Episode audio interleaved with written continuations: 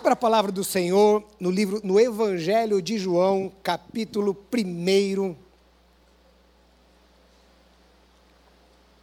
Evangelho de João, capítulo 1. Nós vamos ler a partir do versículo de número 10. João, capítulo 1, versículo 10, diz assim: O Verbo estava no mundo e o mundo foi feito por intermédio dele, mas o mundo não o conheceu. Veio para o que era seu e os seus não o receberam. Mas a todos quantos o receberam, deu-lhes o poder de serem feitos filhos de Deus, a saber, aos que creem no seu nome, os quais não nasceram de sangue, nem da vontade da carne, nem da vontade do homem, mas de Deus. Hoje, meus queridos, nós começamos uma nova série, Somos Filhos, Somos Salvos. Então, nós vamos nesta jornada que está bem ah, no âmago da obra de Deus sobre nós. E antes de entrarmos é, propriamente dito no tema ah, desta manhã, e o tema desta manhã é Somos filhos, somos salvos. Ah, o texto escolhido é o texto de João, do Evangelho de João, e ah, eu não sei se você sabe, mas todos os pregadores, com certeza, antes de preparar a sua mensagem, né? Então, eles dão uma olhadinha no contexto do livro que está sendo a, a, a base do texto ali, aquele, aquele contexto deste, deste livro. E é interessante pensar que o Evangelho de João foi escrito por um discípulo de Jesus, obviamente, chamado João. E João, ele era uh, um discípulo, vamos dizer assim, bem próximo. Eu não posso dizer um discípulo especial, acho que eu não posso dizer um discípulo especial, mas ele era um discípulo assim, próximo de Jesus.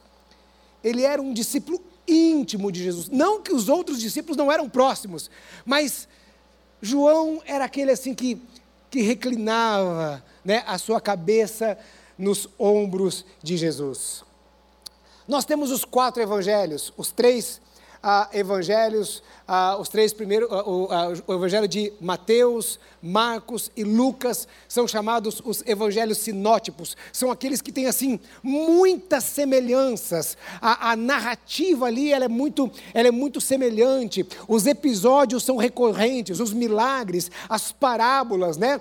E esses evangelhos, inclusive, os discípulos de Jesus dão inclusive bastante ênfase nos milagres, ah, falam bastante, mostram bastante as parábolas de Jesus, mas o Evangelho de João ele é um pouco diferente. O Evangelho de João ele é mais profundo. O Evangelho de João ele entra mais a, a, a, ele entra mais em Jesus, o Filho de Deus, e Jesus sendo Deus. Parece que, e dentro do ponto de vista doutrinário, teológico, João, ele é o mais profundo de todos os evangelistas. Ele é o que vai mais profundo. E é interessante também que este discípulo, que tinha esta intimidade com Deus, Deus escolhe, porque eu entendo que foi Deus que escolheu, escolheu esses homens, Deus inspirou quem ele queria, e Jesus pega esse discípulo, João, quando ele estava preso lá na ilha de Pátimos, e dá a João a revelação do Apocalipse. Irmãos, eu, é, eu acho que Jesus né, não ia deixar essa revelação né, para uma outra pessoa, a não ser aquele em que me parece que era mais íntimo dele. Ah, é interessante pensar que Mateus, ele apresenta Jesus, claro que todos os evangelhos apresentam a Jesus como Deus, todos os evangelhos apresentam a Jesus na sua essência, de quem ele é, mas Mateus, ele apresenta mais Jesus como rei, até porque ele escreveu direcionado para os judeus. Então Mateus apresenta Jesus como rei. Marcos apresenta Jesus como servo. Lucas como o homem perfeito e Jesus por é, e João por sua vez apresenta Jesus como Deus. É interessante pensar também que Mateus escreveu o seu evangelho particularmente direcionado aos judeus, como eu falei. Marcos escreveu principalmente para os romanos, Lucas especialmente para os gregos. E o evangelho de João parece-me que é interessado a um público geral. O Evangelho é para todos, a obra de Cristo é para todos. Para mim, parece-me que aquele que tinha uma maior intimidade com Jesus é aquele que foi numa maior profundidade nos seus escritos em relação ao Mestre. E eu quero falar um pouco nesta manhã, quando, quando, quando, pensamos, somos filhos, somos salvos, e eu quero pensar um pouquinho nessa, nessa intimidade do nosso relacionamento como filhos. Como filhos. Por que Deus criou você? Será que Deus, assim, ele estava carente Será que Deus é, não tinha nada para fazer? É, o que, que, levou a Deus criar a mim e criar a você? O que, que levou a Deus lá atrás pegar e gerar do pó da terra Adão, soprar sobre ele alma vivente? Veja, toda a obra de Deus, ela é maravilhosa. A salvação é algo maravilhoso, é algo maravilhoso de Deus para nós. Mas o propósito de Deus não é apenas que você seja salvo. O propósito de Deus é muito maior do que isso. Pense na obra de Deus, pense naquilo que Ele fez por nós, pense naquilo que Ele fez para o perdido. É algo maravilhoso, não é? Quantas histórias nós temos aqui? Quantas? Nós, pastores, conhecemos muitas histórias. Algumas pessoas que vieram de um mundo tão perdido, algumas pessoas que vieram de uma situação tão difícil, algumas pessoas que vieram de um mundo tão sujo. Jesus foi lá, ah, libertou, Jesus é, salvou. Que coisa maravilhosa!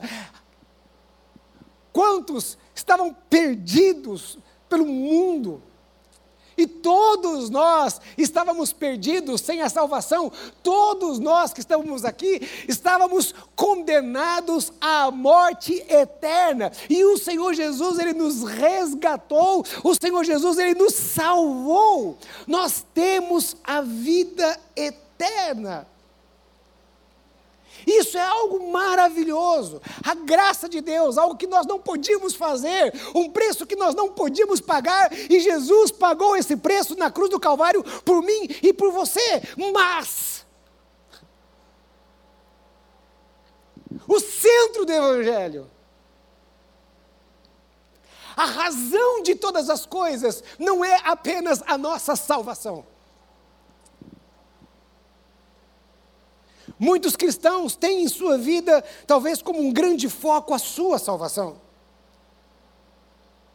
E quando evangelizamos, nós temos o foco da salvação, sim, tirar as pessoas do inferno e levá-las para os céus.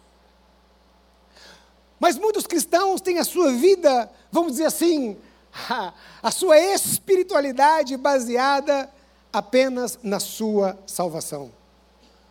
Ele está ligado ao Evangelho por causa da sua salvação. Ele cumpre atos religiosos por causa da sua salvação.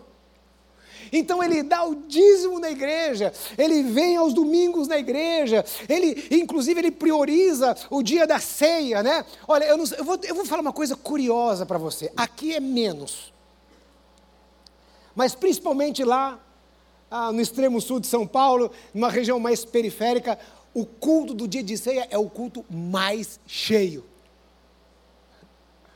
Bate recorde de audiência.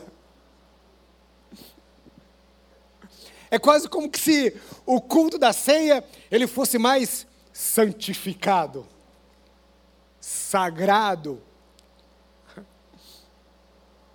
É interessante isso. É interessante pensar nisso.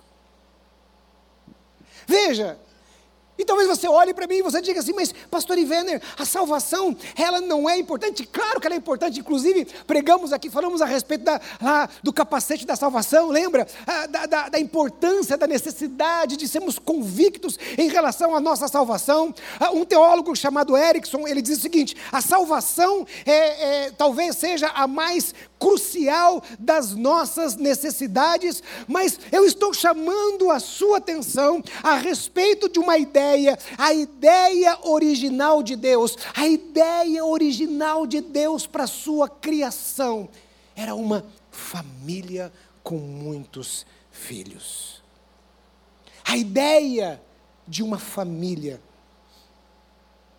a ideia é que Deus nos criou para sermos sua família. E por que, que Deus fez isso? Porque Deus nos criou não para que nós fôssemos uma marionete nas mãos dele. Deus nos criou, não porque nós somos um, um brinquedo, como uma criança ali que, que gosta de brincar com os seus brinquedos. Deus nos criou, não para você ser como aquele seu petzinho, não é? Aquele seu animal doméstico que você fica ali, que você cuida, que você alimenta, que você de vez em quando ali tem né, uma, uma relação com aquele animal.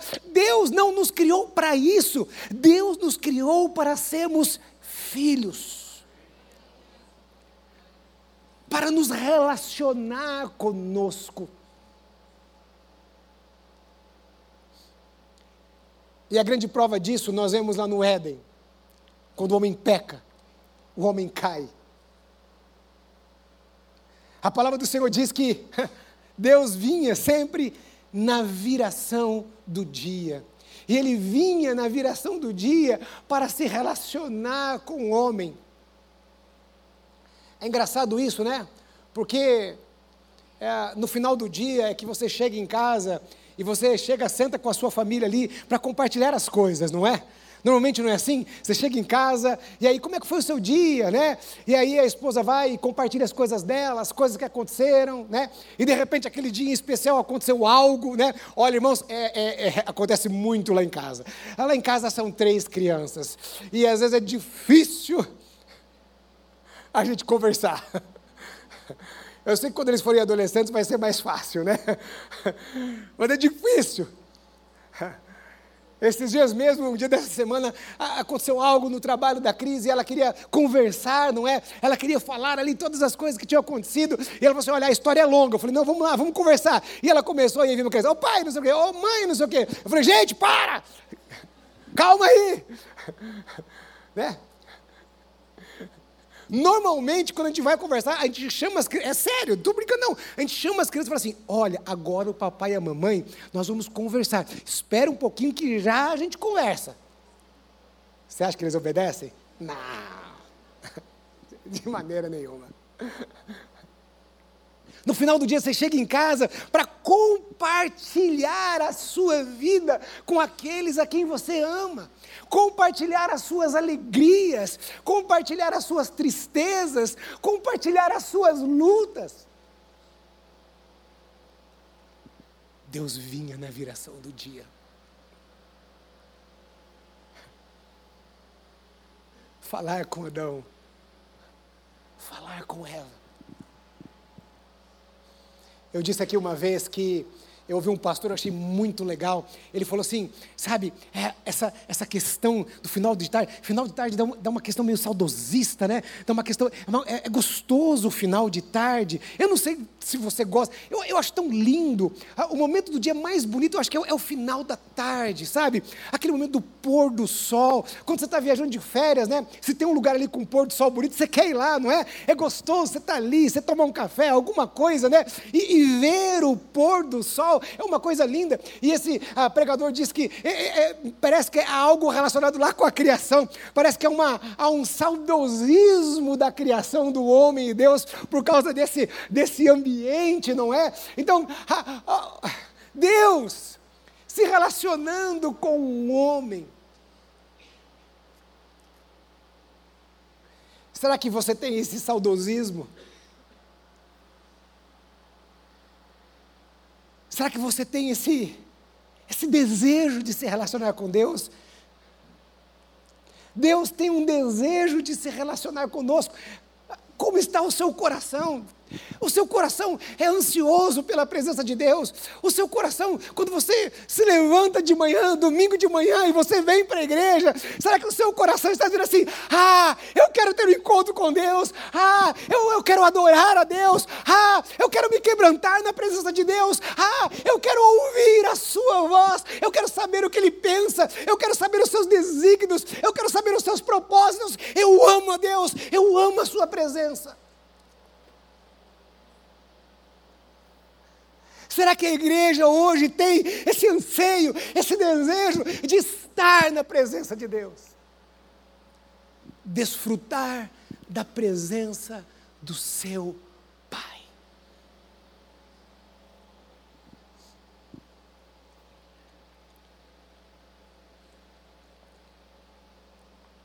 Deus nos criou. Ele te criou, Ele me criou para sermos filhos e nos relacionarmos com Ele. A salvação é uma consequência da nossa filiação. Eu entendo que nós somos salvos simplesmente para viver a eternidade com Deus.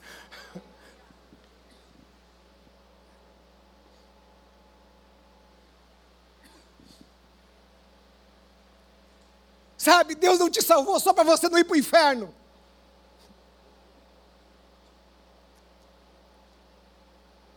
Isso é muito pouco. Para mim é como aquele pai que ele paga, ele se esforça para pagar a melhor escola para o seu filho, para ele ter uma boa profissão.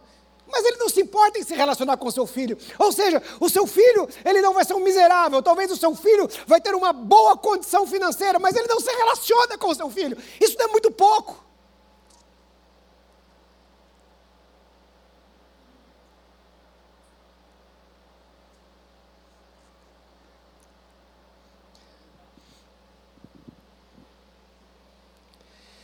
Para mim, um aspecto mais importante da obra de Cristo está relacionado à nossa filiação.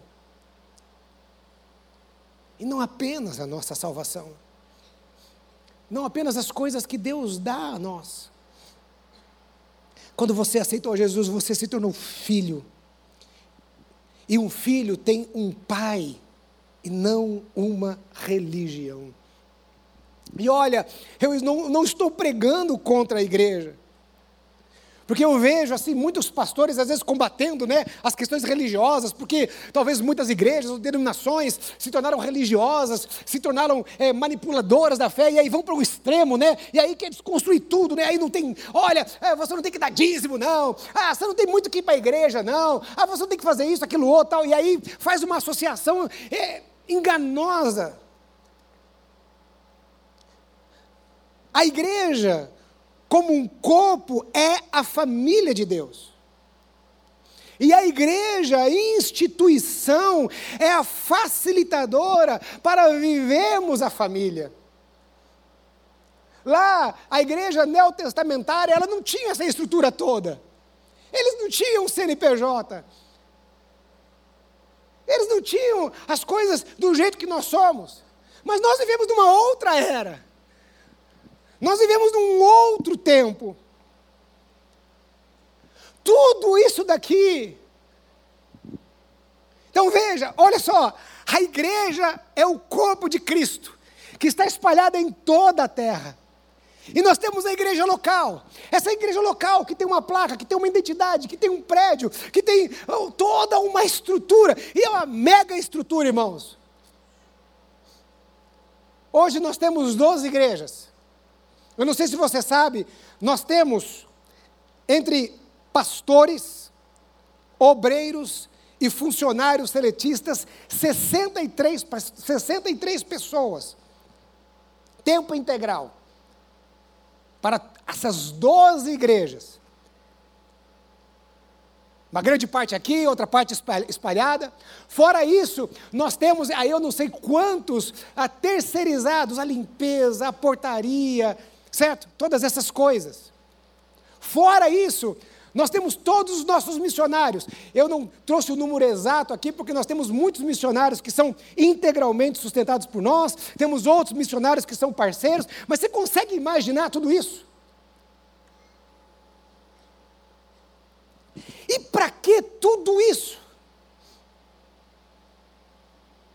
Essa agência local aqui, ela é uma facilitadora para nos relacionarmos com Deus, para entendermos a igreja, o corpo de Cristo que está espalhado na terra e vivemos como igreja e sermos igreja, porque a igreja ela não é uma empresa, a igreja ela não é uma plataforma de coach, a igreja ela não é um lugar de show, entretenimento, a igreja é o corpo de Cristo e o corpo de Cristo é formado pelos seus filhos, os seus filhos que se relacionam com Deus. A razão da Igreja Batista do Povo estar aqui é para que venhamos viver a essência de Deus, é para sermos simplesmente igreja. E igreja são os filhos que se relacionam com um pai. E olha que pai que nós temos.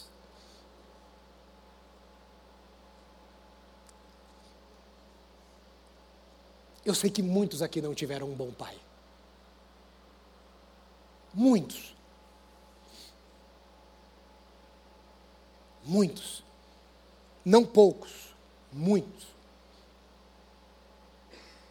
Muitos. Talvez nem conheceram o seu pai. Nós temos obreiros, no plural, que não conheceram o seu pai. Na nossa equipe. Então, muitos aqui nem conheceram o seu pai. Mas Deus não é como nosso pai terreno falho. Deus é um pai perfeito que nos ama.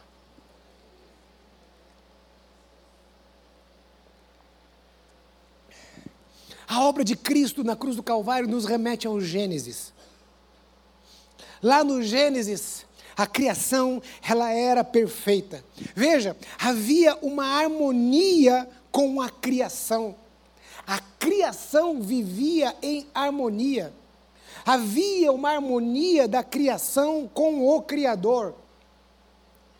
Eu, eu li uma expressão tão interessante, na realidade, eu li não, eu ouvi de um padre. E ele disse a seguinte frase: no Éden encontramos a verdadeira religião. Eu achei bonito isso. Porque ele está falando do relacionamento do homem com Deus. E olha, a Igreja Católica é cheia de símbolos, de sacramentos. No Éden encontramos a verdadeira religião. Ou seja, Adão desfrutava de um relacionamento pleno com Deus.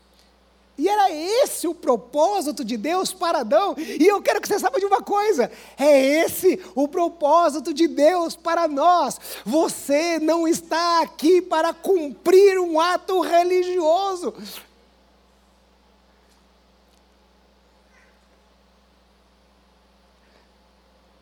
Olha como era o Éden, o homem lá na criação. O homem tinha uma grande capacidade. O homem deu nome a todos os animais. A palavra do Senhor diz que ele cultivava o jardim. Ou seja, ele já dominava a, a, a, a, a ciência da agricultura.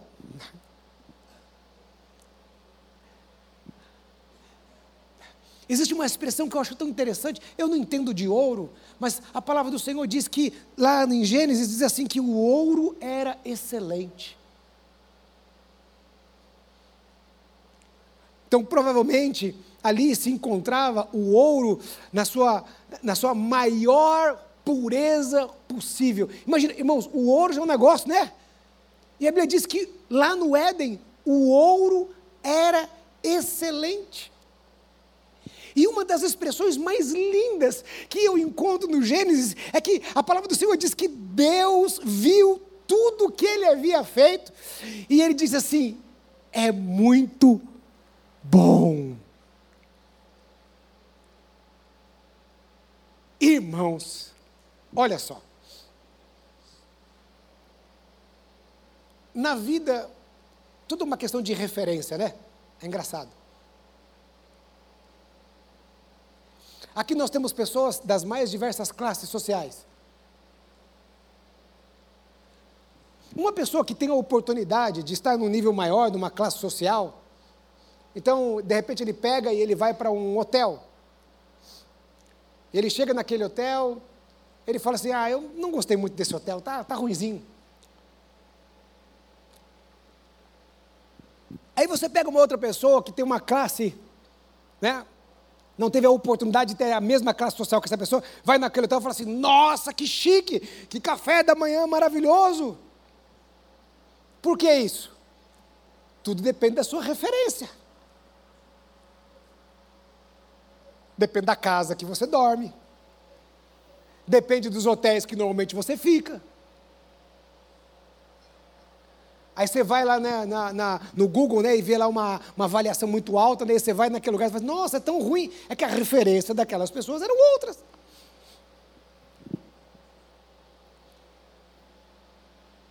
Qual será a referência de Deus?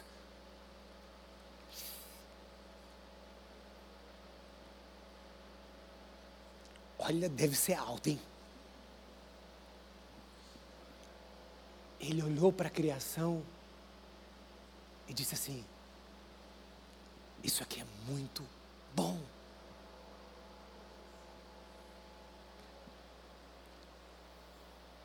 E aí então, nós temos a queda. A queda mudou tudo. A queda muda tudo isso. Entra o pecado. O pecado desordenou tudo. O pecado trouxe uma desordem na criação. O pecado trouxe uma desordem na, no relacionamento da criatura com o Criador. Um abismo, uma separação. E ainda levou o homem à morte física e espiritual a quebra do relacionamento gerou consequências: morte física, morte espiritual, desordem. Uma desordem. Veja desordem na criação hoje. Olhe para o mundo, as guerras. Irmãos, existe um êxodo de nações um êxodo migratório por causa das guerras. Nós vimos há um tempo atrás a Síria, agora a Ucrânia. Existem muitas outras guerras que não são noticiadas mais hoje no mundo, mas existem sim outras guerras. Olha as nações, nações que não estão em guerra, muitas delas estão em crise ou são países totalmente divididos, há uma crise, há uma crise de liderança, há uma, há uma polarização, há uma divisão, não há empatia. Olhe para as famílias. Aquilo que antigamente todos entendiam naturalmente, de que a família era o seio da sociedade, ou seja, algo importante hoje está em frangalhos.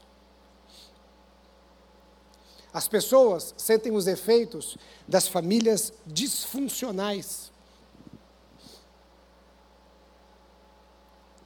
Muitas famílias disfuncionais e muitas famílias rachadas por causa do divórcio.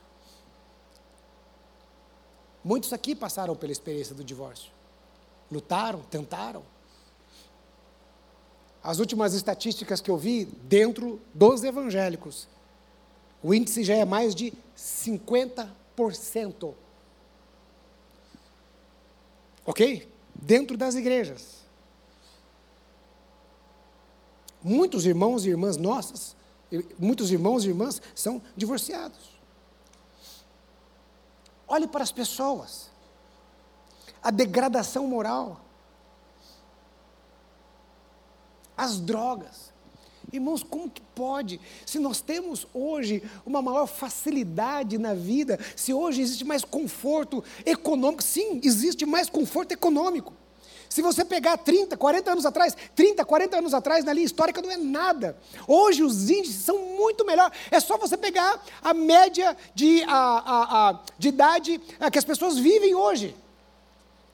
É muito melhor. A gente reclama, não é verdade? Claro que a gente reclama, e vou continuar reclamando. Mas pega 30, 40 anos atrás, a vida era muito mais difícil. Do ponto de vista econômico. E a gente olha para as ruas, multiplicou o número de pessoas viciadas em drogas. E olha, as drogas não estão apenas nas ruas, as drogas estão nos condomínios de classe média alta.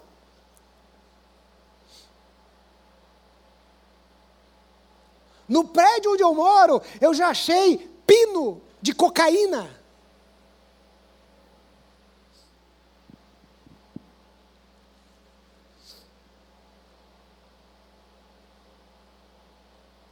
Olha a natureza. Hoje, por exemplo, quando se fala da natureza, da proteção da natureza, né, as pessoas levam para polarização política. Então, quem protege a natureza é um espectro político, e quem não protege é um outro espectro político. Na realidade, esse negócio da natureza não tinha que estar na mão das pessoas, tinha que estar na mão da igreja, porque a natureza é uma criação de Deus.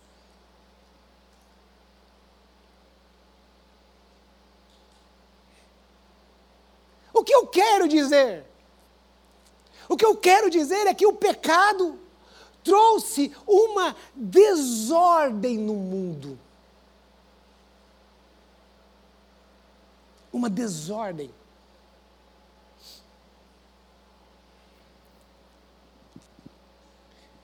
E nós vemos então Jesus falando do filho pródigo.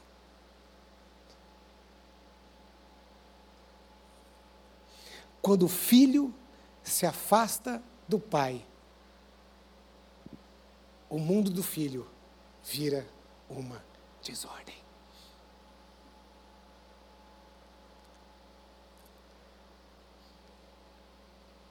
Quando nos afastamos do pai, o mundo vira uma desordem.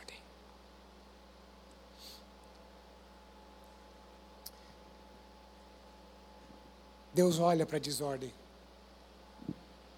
E Deus é Pai. E um pai, quando ele olha para a desordem, ele fala assim: um bom pai, né? Preciso colocar isso aqui. Preciso dar um jeito nisso aqui. Não é assim que você faz em casa, pai? Quando você vê que o filho está indo para lá, quando você vê não sei o quê, você tem que chegar lá e. Então, Deus envia Jesus, o seu único filho, para restaurar a sua criação. Assim como o afastamento de Deus atingiu o homem em toda a sua existência, a restauração deste relacionamento restaura todas as dimensões da sua existência. Então Deus vem e restaura o homem. Deus restaura a moral do homem. Então, ou seja, agora como filhos, nós sabemos as condutas que nós devemos ter. As pessoas lá fora, muitas vezes olham para a igreja e falam assim: ah, não, esse pessoal aí é moralista. Porque esse pessoal prega contra determinadas coisas.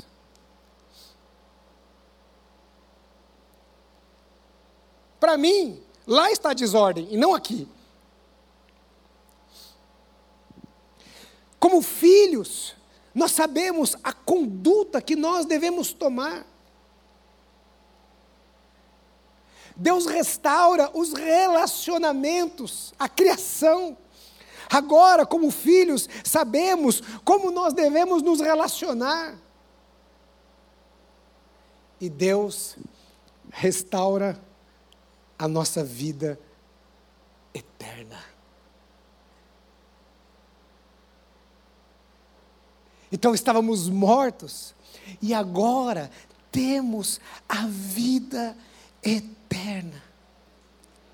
Então veja, uma vez o nosso relacionamento com Deus restaurado, as outras áreas vão sendo colocadas no lugar. Eu gosto muito ali do folheto das quatro leis espirituais. Esses dias, a, a, a, no, no, no, nosso ECAL, nós tivemos o nosso ECAL aqui, líder de célula, você que não veio no ECAL, você perdeu, foi uma bênção. Nós tivemos aqui um momento de orarmos juntos, foi um momento maravilhoso. Não perca o próximo ECAL. E eu estava aqui e no final ali do ECAL, a Marilúcia estava contando: Ah, eu lembro de você quando você chegou aqui na igreja. Né? E você puxou todo mundo para evangelizar. A gente ia para o Ibirapuera evangelizar, a gente ia, ia para a rua evangelizar. Eu lembro que você deu um curso das quatro leis e eu uso as quatro leis até hoje. E é gostoso ali nas quatro leis espirituais que tem ali, o, quando a gente chega daquele momento assim do, do círculo, né? Tem um círculo. E aí, que mostra assim, quando a cruz está fora daquele círculo, aí tem vários pontinhos em desordem. E quando a cruz está no centro da cadeira, então aqueles pontinhos ficam todos ordenados. É isto. É isto.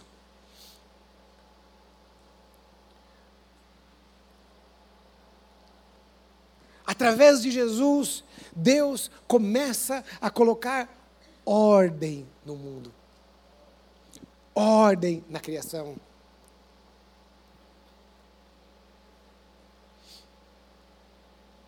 Hoje eu entendo bem quando um pastor americano usava a seguinte frase: a igreja local é a esperança do mundo. E às vezes eu falava assim: a esperança do mundo é Jesus. Eu entendo o que ele queria dizer com aquilo. É porque nós somos aqueles que se relacionam com o Pai. Nós somos aqueles os primeiros que foram ordenados, organizados.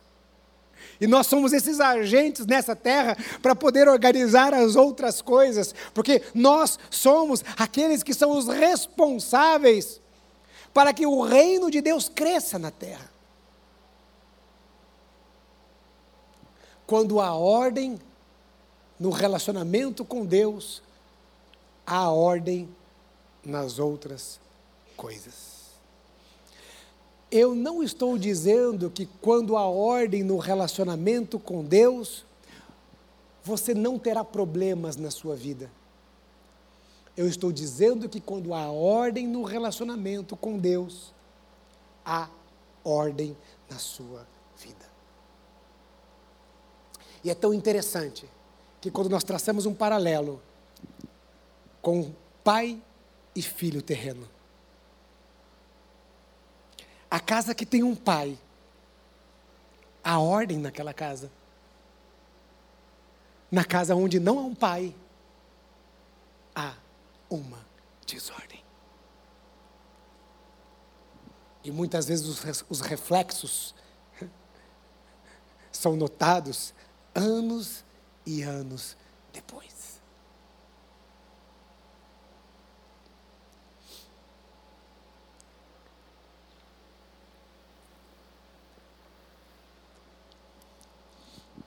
Então Deus vem, envia Jesus para colocar ordem na sua criação. Tudo aquilo que Deus fez foi por meio da sua graça. Porque um pai verdadeiro, ele não faz algo pelo filho, porque o filho merece alguma coisa. Você não paga uma boa escola para o seu filho, ah, porque o seu filho mereceu. Você não faz isso ou aquilo outro por merecimento do seu filho, mas você faz pelo seu filho porque ele é o seu filho. É a graça. Não precisamos fazer nada para sermos salvos, é pela graça de Deus. Mesmo que alguém quisesse tentar acrescentar alguma coisa, ele não conseguiria. A pessoa mais bondosa da terra não conseguiria. A pessoa mais altruísta da terra não conseguiria. A pessoa, talvez aqui nós olhássemos e disséssemos, é a pessoa mais espiritual da terra, não conseguiria. Ninguém, absolutamente ninguém, poderia fazer isso.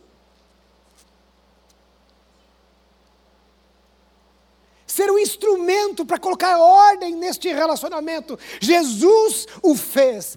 Graça é o favor imerecido. Não merecíamos, mas Ele fez. Nenhum de nós merecíamos, nem o mais bonzinho e nem o mais malvadozinho.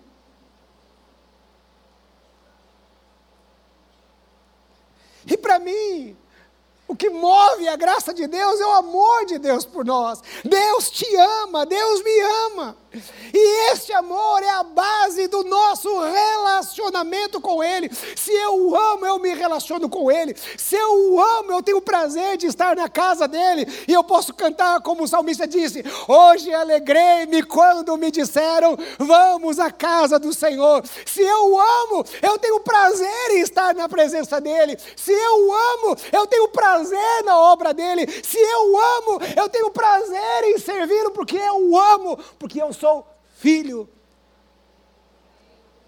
E eu tenho prazer de estar com Ele.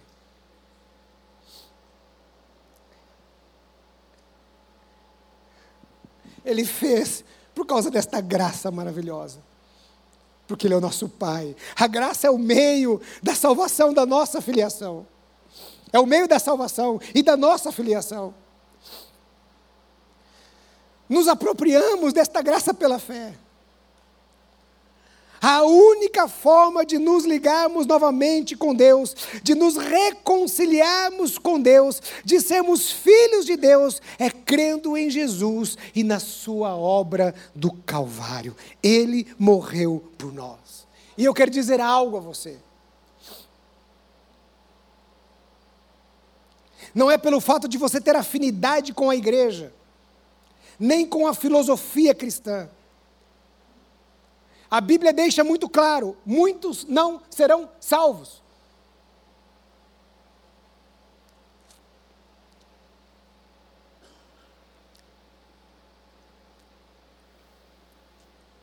Existe uma ideia, e essa ideia também penetrou, penetrou na igreja, não agora, mas já desde o século passado, na Europa. Uma ideia universalista. Esta é uma ideia agnóstica. De que todos serão salvos.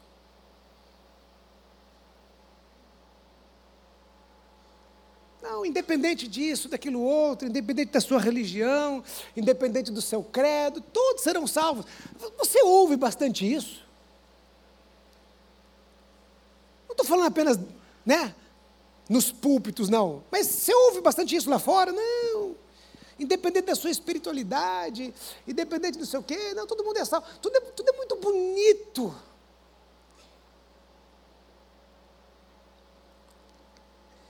Irmãos, eu ouço algumas mensagens de algumas pessoas muito inteligentes, muito cultas, mas tão perigosas. Tão perigosas. Que sem perceber, sorrateiramente vai te levando a isso. Sabe aquela coisa? O amor de Deus. Deixa eu fazer uma coisa, eu não estou pregando sobre o amor de Deus aqui, eu não estou falando sobre a graça de Deus aqui, eu não estou falando sobre esse favor imerecido de Deus, eu estou falando que esse amor de Deus é maravilhoso, ele é enorme.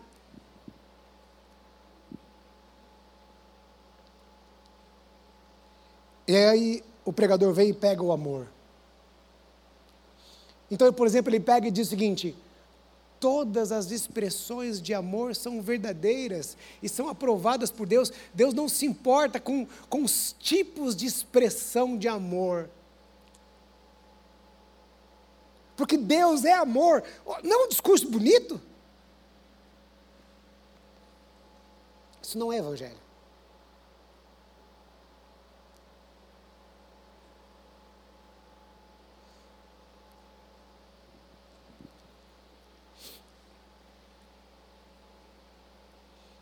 O Evangelho é a criatura reconhecendo a sua desordem,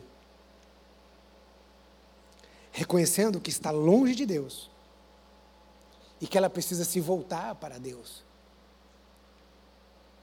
O Evangelho é quando olhamos para a cruz e vemos que Cristo pagou o preço na cruz do Calvário por mim. Eu reconheço o seu sacrifício por causa do quê? Do pecado.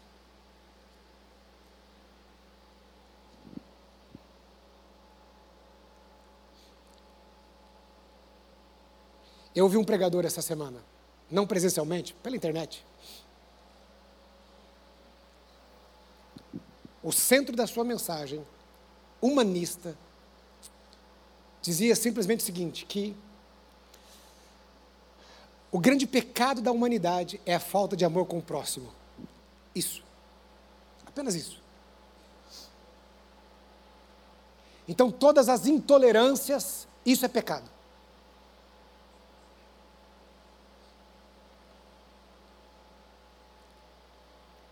Então, faz-se concluir que outras condutas morais não sejam pecado.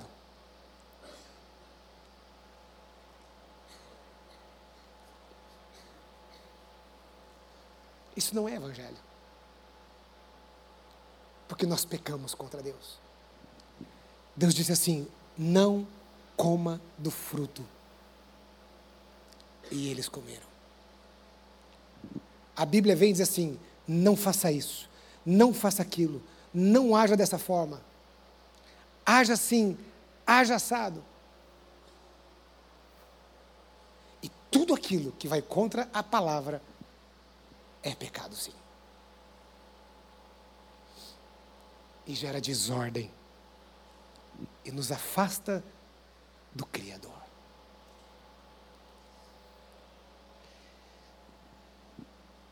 E eu quero concluir nesta manhã. Dizendo a você que toda obra de Deus na vida do homem é para que sejamos filhos. E a pergunta que fica nesta manhã é: o que você é? Talvez você olhe e diga assim: eu sou um membro da igreja. Uau, isso é muito importante. Isso tem o seu valor, mas não é isso que Deus espera de você. Talvez você está aqui e diga assim: ah, eu, eu gosto do Evangelho, eu, eu gosto dos cristãos, eu acho bonito. Eu acho muito bonito. Poxa, eu fico muito feliz por você ter afinidade com o cristianismo. Eu fico muito feliz por você estar aqui. Eu fico muito feliz por você compartilhar de várias ideias que nós compartilhamos. Fico muito feliz por isso, mas.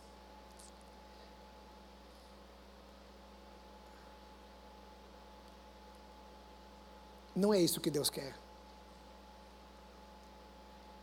Talvez você diga e fale assim: eu sou uma pessoa que eu me esforço para ser uma boa pessoa. E é muito bom isso, todos nós temos que ser bons. Mas Deus te chamou para ser filho.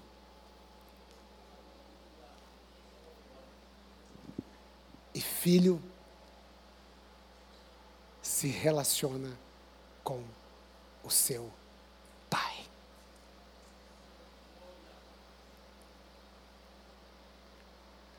Como você tem se relacionado com o seu pai?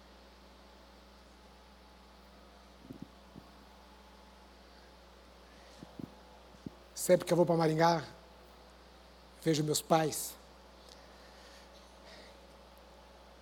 tipo dois, três dias depois, e eu, e eu tenho me disciplinado, primeiro porque eu amo a minha casa. Mas eu sempre vou ver meus velhos, pelo menos duas vezes no ano.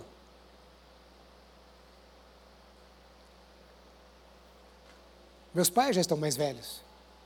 Meu pai com 81.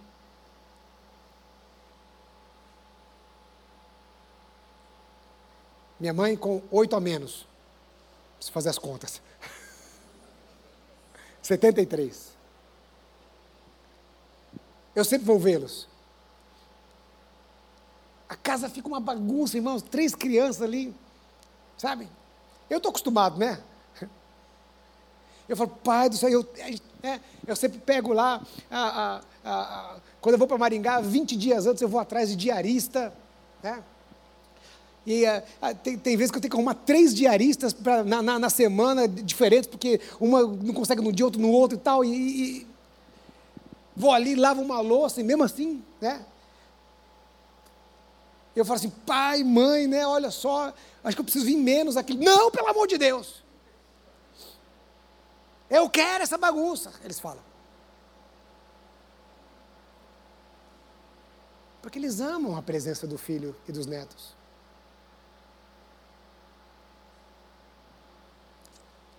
Eu não sei se você vem de uma família que o pai e mãe sempre cobram assim: ah, vem almoçar em casa no domingo. É. Eles sentem falta. E é engraçado que normalmente os filhos são mais relapsos, né? O pai sempre está ali. Ele está aqui. Ele quer se relacionar com ele não se relacione apenas com a Igreja Batista do Povo. Não se relacione apenas com uma religião, mas se relacione com o Criador.